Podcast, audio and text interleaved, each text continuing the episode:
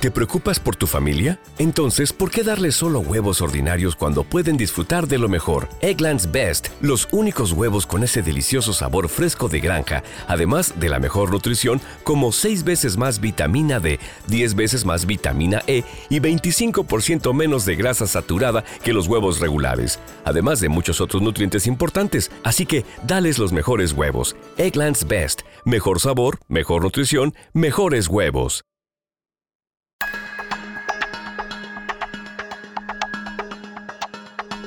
Estoy hablando. Esa frase y una mosca colada mm, fueron algunos de los elementos del debate vicepresidencial de Estados Unidos. Les contaremos cómo fue el encontronazo entre Kamala Harris y Mike Pence. Monreal intentará que consulta contra expresidentes sea el mismo día de la elección de 2021. ¿Será porque quieren reducir costos o estar en la boleta? Es cuanto. Con Poncho Puntual y Juan Padeleo. Un producto de político.mx. Explicando la política desde 2015. Yo soy Alfonso Basilio Poncho Puntual, iniciando este podcast de jueves y está conmigo Nayeli Lozano, directora editorial de Político.mx. Nayeli, ¿cómo estás? Muy bien, Poncho, y desde aquí un saludo a Juan Pablo de León, nuestro enviado especial en la cobertura de los debates en Estados Unidos. Ya viene de regreso y nos traerá todos los detalles. Nos traerá todos los detalles y la vez que ahora ni siquiera vamos a iniciar con nota este chusca o cómo podemos decirle que a veces hablamos en este podcast de algo un poco más leve este, antes de entrarle a la información, aunque igual nos reímos. Pero porque creo que el debate vicepresidencial fue suficientemente pues, chistosón, este, cómico, con mucho elemento para, para analizar y para reír. Este, pero creo que vale la pena que iniciemos pues, con la mosca de Pence, ¿no? ¿Que se robó el debate? Sí. Que muchos en las redes sociales la llaman la ganadora, la gran ganadora del debate. Pues sí, o sea, porque aguanta, ¿no? O sea, porque además, si ustedes pueden ver, ¿no? Porque está en el video de político.mx, o sea, la mosca aguantó vara, este, pues como dos que dos minutos. Pues yo minuto y creo medio. que más, tres ¿No? minutos, porque fue casi toda la pregunta, Ajá. toda la respuesta que dio Mike Pence, que además, qué buen ojo tienes. Ajá. Eh, Alfonso Basilio. Poncho Puntual fue quien nos alertó sobre la mosca en la cabeza de Mike Pence. Yo creí que era una broma y ya de repente de, a ver, me voy a poner Ajá. los lentes y sí, efectivamente. Y en cuestión de segundos, la mosca voló por las redes porque se viralizó el momento. Exactamente. Y la verdad es que, o sea, yo lo analizaba con, con el buen Juan Pablo de Leo y me dice, no, neta, es una mosca. Le digo, mira, o sea, yo desde aquí estoy viendo que es una mosca. O sea, pues no creo que sea un lunar porque pues estaba encima del pelo, ¿no? Que ya quisiera yo. Este... y si no, métanse a YouTube igual para que me, me vean o nos vean. Este... Y le digo, pues si no, cuando menos es una protuberancia muy extraña negra eh, sobre el pelo de Pence, ¿no? Y pues, como dices, unos minutos después voló. Y entonces, pues ya, todo se viralizó, fue, eh, pues creo que un desastre para los republicanos en el sentido de esta mm, cuestión que obviamente se toma broma, no tiene ninguna, ningún significado más allá de lo que nuestra lectura pudiera este, tener eh, respecto a, a, a lo que representa, no sé si es metáfora, ¿cómo le habías dicho? que es una metáfora del gobierno o de lo que está pasando Donald Ajá. Trump en este momento en Estados Unidos, porque además el que mejor aprovechó el momento después de que terminó el debate fue Joe Biden. Sí, pues sí, porque puso una imagen pues con un matamoscas, ¿no? Esos buenos. Y pues dice que, que lo vende a 5 dólares, ¿no? Este, para que apoyen su campaña. La- está caro, ¿no? O sea, ¿como en cuánto está el dólar? Ay, no sé, pero qué caro el matamoscas ¿Como a además. 21? sí. O sea, si está caro. O sea, digamos, si me lo firma Biden, pues igual y sí. pero si usted va y lo compra aquí en el mercado de Sonora, yo creo que se compra tres matamoscas en, con un dólar, ¿no? Sí, pues no, pero seguro. pero seguro. Y además de los eléctricos, ¿no? Bueno, que ese no es matamoscas, es matamoscos, ¿no? Pues hay unas cositas que sí, de las raquetas que en, en una tarde calurosa y también lluviosa de verano Ajá. son muy útiles. Sí, bastante útiles. Y bueno, ya antes de entrar al tema, porque de verdad este tema de la mosca a mí me, que yo me estoy fijando siempre en todo de la vida, este, o sea, qué incómodo, Nayeli, es cuando estás viendo que alguien tiene una mosca parada o está revoloteando y está hablando seriamente contigo. O sea, porque yo soy de esas personas que pues trato de respetar mucho el espacio personal y pues, estoy moviendo el micrófono, perdónenme, ya lo escucharon todo. Pero, este, pero si estás viendo de frente a la persona y entonces tiene una mosca parada aquí en la cabeza o de repente como que le está revoloteando en la cara y entonces eh, esa persona, él o ella, está tratando como de seguir la conversación, pero claramente se está dando cuenta que hay algo ahí rondando vivo y entonces pues uno qué hace?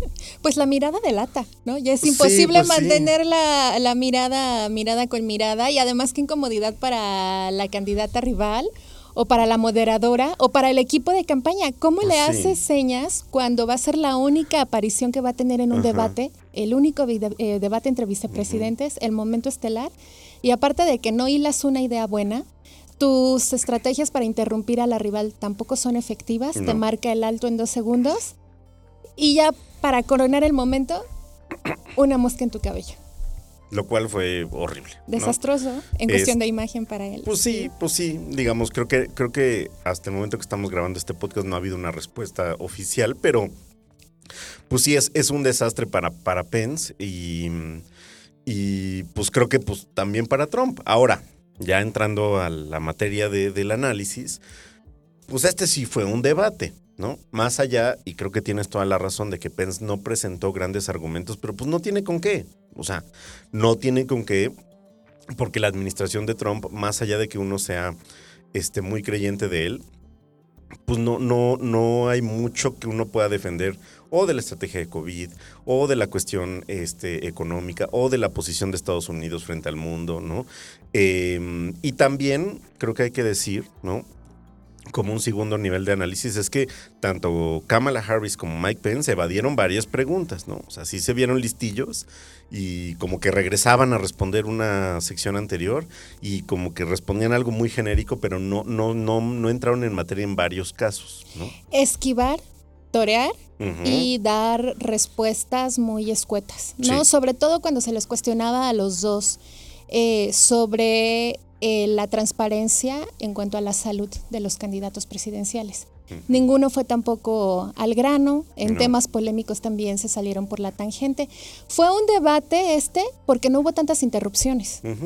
¿no? Creo que por eso lo consideramos más debate que el anterior, porque aquí por lo menos pudimos escuchar un poco más de diálogo y porque no teníamos a Trump gritando, que yo siempre lo comparo como con un peleador callejero, de esos que te canta el tiro y no te deja decir ni pío, pero te escupe, esparce COVID y nada más no te deja realmente sostener un- una confrontación de, de ideas. Y bueno, también qué difícil para Pence, porque aunque a muchos se enojen, pues a diferencia de otras administraciones, en esta él prácticamente no tiene ni voz ni voto, totalmente Pues está no. eclipsado por todo lo que diga y haga Trump y no es como en otras administraciones que hemos visto en Estados Unidos, donde el vicepresidente tiene un rol más relevante, un poco más protagónico, ¿no? Aquí nada más es pues lo- defender lo que diga el señor presidente y ya. y pues tratar de aguantar el puesto, ¿no? O sea, sí.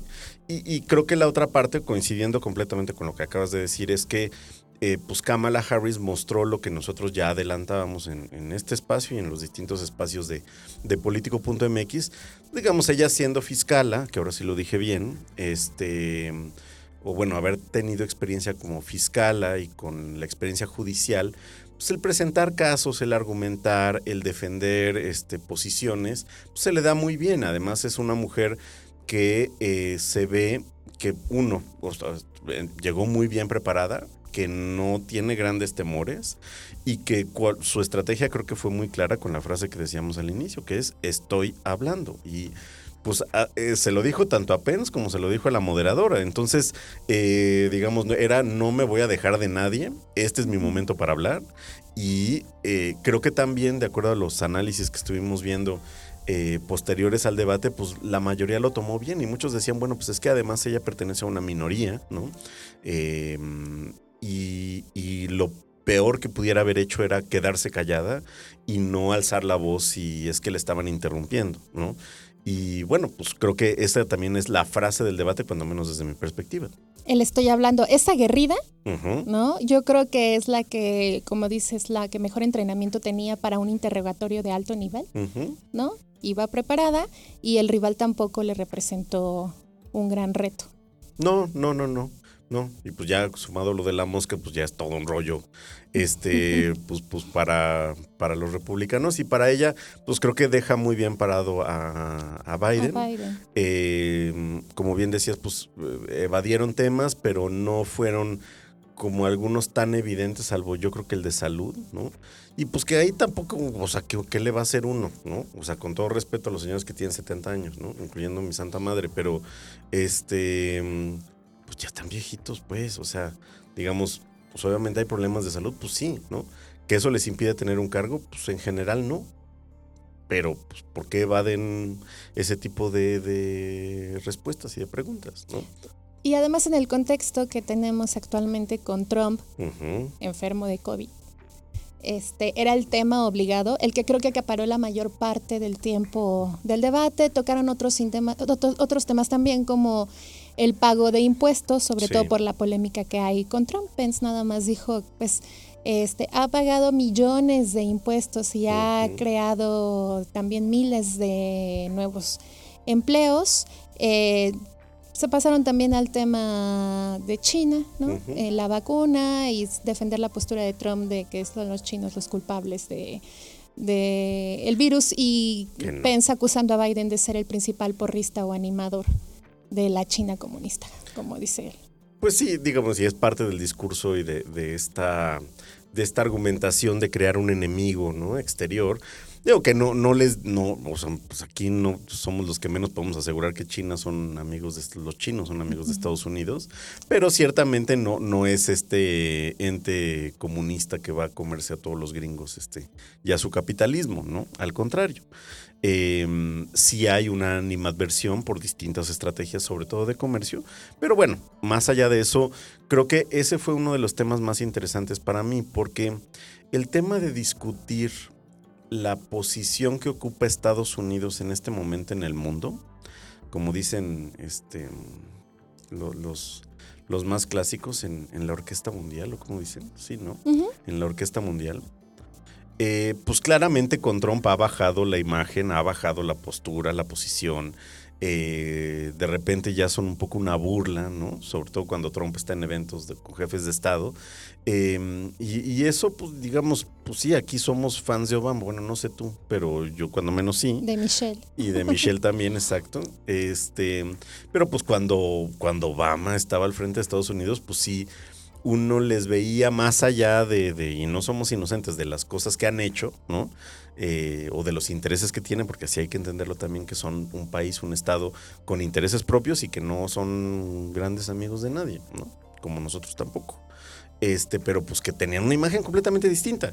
Y con Trump, pues eso sí se ha caído y ese fue un debate muy interesante, porque también China ha crecido tremendamente, no sé si gracias a Trump, ahí tú también dime, pero, pero sí cuando menos pues ha, ha tenido un- una mayor presencia y, un, y una mayor manera de vocalizar lo que los chinos están haciendo y que, y que resuene en el mundo.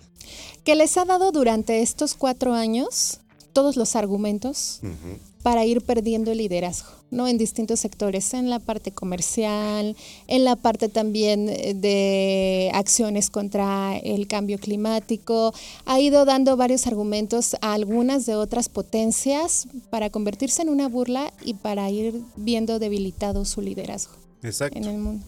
Entonces, bueno, me está saliendo Lolita ya, entonces tú sigue este, hablando. Pero vamos a regresar eh, también a México, donde Ajá. la grilla no es menor. Ya se fue.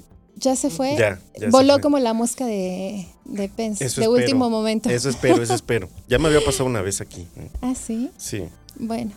Eh, y les comentaba, el debate no fue presidencial, pero sí hay debate en el Congreso. ¿Por qué?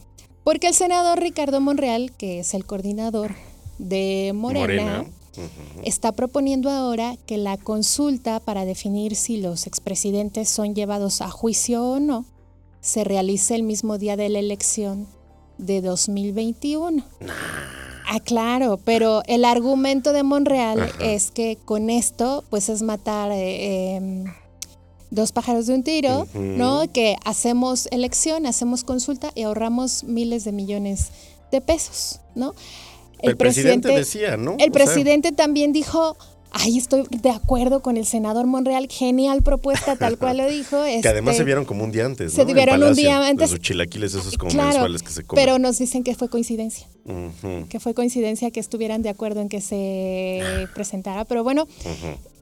Y obviamente, este, pues en la política no hay coincidencias y no, es, no es necesario ser muy suspicaz. La otra lectura es que es el segundo intento del gobierno federal por meterse a la boleta electoral. el segundo intento del presidente por estar presente en la boleta electoral en 2021, porque ya lo había intentado con el tema de la revocación de mandato, que al final eh, en el Congreso dijeron que no, se mueve un año, va a ser en 2022. Él decía también, el argumento era ahorremos costos, pues nos va a salir más barato todo de un jalón. Y ahora falló esa pero van a intentar que sea con la consulta a los expresidentes. Em, la otra opción es que no se haga el día de la jornada electoral, sino que se haga en agosto. Implica un nuevo gasto. Ahora decían que en el INE se iban a gastar 8 mil millones de pesos y que iba a salir carísimo y el presidente dice, no, el INE ya aclaró que no se van a gastar esa cantidad de dinero. Es mucho. Pero pues está ahí la lucha ahorita entre la oposición, entre Morena, panistas, priistas y perredistas, para ver si AMLO se cuela nuevamente en la boleta electoral con el tema de los expresidentes, que además es una promesa de campaña, ¿no? Y que va. Y que o sea, no, sé cómo va a salir, pero de que va, va, ¿no?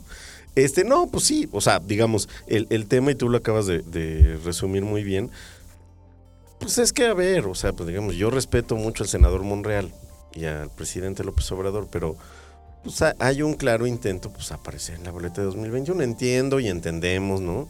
Eh, muchos ciudadanos que, pues, o sea, pues, se puede reducir costos, sí. Eh, que también pudiera haber cierta distorsión democrática, por más que no sean como antes, o cómo es la frase. Que no, sean lo mismos de antes, porque el pueblo es bueno. Pero además le preguntó al presidente y dijo, ¿Cómo, ¿Cómo pasan a creer? Tal cual respondió así. ¿Cómo se imaginan si el pueblo es bueno? Haciendo campaña. Claro. todo el tiempo. Si el pueblo es bueno, hay que confiar en él. Si algo se le da bien a Andrés Manuel, es la campaña. Pues Creo que es el mejor candidato que puedas tener en el mundo. Sí. ¿no? Este, conoce el discurso, sabe cómo se mueve una campaña, cómo hay que hacerle. Y además, esta es prueba de fuego para su partido. Pues sí, digo, una ayudadita que creo que necesita bastante, ajá, este, pues, pues lo va a necesitar. Yo, yo estimo que no va a pasar este, esta propuesta de Monreal de que se haga la consulta contra expresidentes el día de la elección de 2021, pero pues ahí está el intento. Este, la oposición en el Senado, sobre todo, pues anda muy, muy este, enfrentada con los morenistas. Entonces, bueno, pues ahí está la información. Eh, Agradecemos primero a Juan Pablo de Leo este, por, la buena cobertura, excelente cobertura que hizo en Salt Lake City, este, pues en este debate vicepresidencial, probablemente el único que veamos de este nivel, o bueno, con mínimos características de debate en esta elección de Estados Unidos. Em, ya mañana lo, lo, van a estar escuchando aquí en este podcast. Eh, agradecemos, por supuesto, a ustedes que nos escucharon, eh, que están participando también en la cobertura de, la elección de Estados Unidos, recomiéndenos, háganos realidad ese sueño de ser de los podcasts de política más escuchados de, de México y eh, pues también a todo el equipo de político.mx, que yo no voy a cometer el uso de mencionar a todos. Solo menciono a dos porque son los presentes o porque, pues digamos, están muy involucrados en, en lo que ocurre. Y uno de ellos es César García, este, productor de este podcast. Y a ti, Nayeli Lozano, por haberme acompañado, director editorial de político.mx. Síganos en nuestras redes, escúchenos. Eh, entren a nuestro micrositio también especializado en toda la, en toda la parte electoral de los Estados Unidos. No se pierdan también, vamos a tener una elección y una cobertura especial para las elecciones de Hidalgo y Coahuila y todo lo que quieran saber de la grilla en político.mx. Y muchas gracias a Juan Pablo de Leo también y a ti, Poncho Puntual, a César García y a todo el equipo de político.mx. Ya parece discurso del Oscar, pero bueno, gracias a todos. No importa, o sea, todos trabajan muy bien, todas y todos. Lo merecen. Este, pues ahí está. Eh, yo soy Alfonso Basilio, ¿es cuánto? Nayeli Lozano, ¿es cuánto? Hasta luego. Es cuánto. Con Poncho Puntual y Juanpa de Leo. Un producto de político.mx. Explicando la política desde 2015. En Sherwin Williams somos tu compa, tu pana, tu socio, pero sobre todo somos tu aliado, con más de 6.000 representantes para atenderte en tu idioma y beneficios para contratistas que encontrarás en aliadopro.com. En Sherwin Williams somos el aliado del PRO.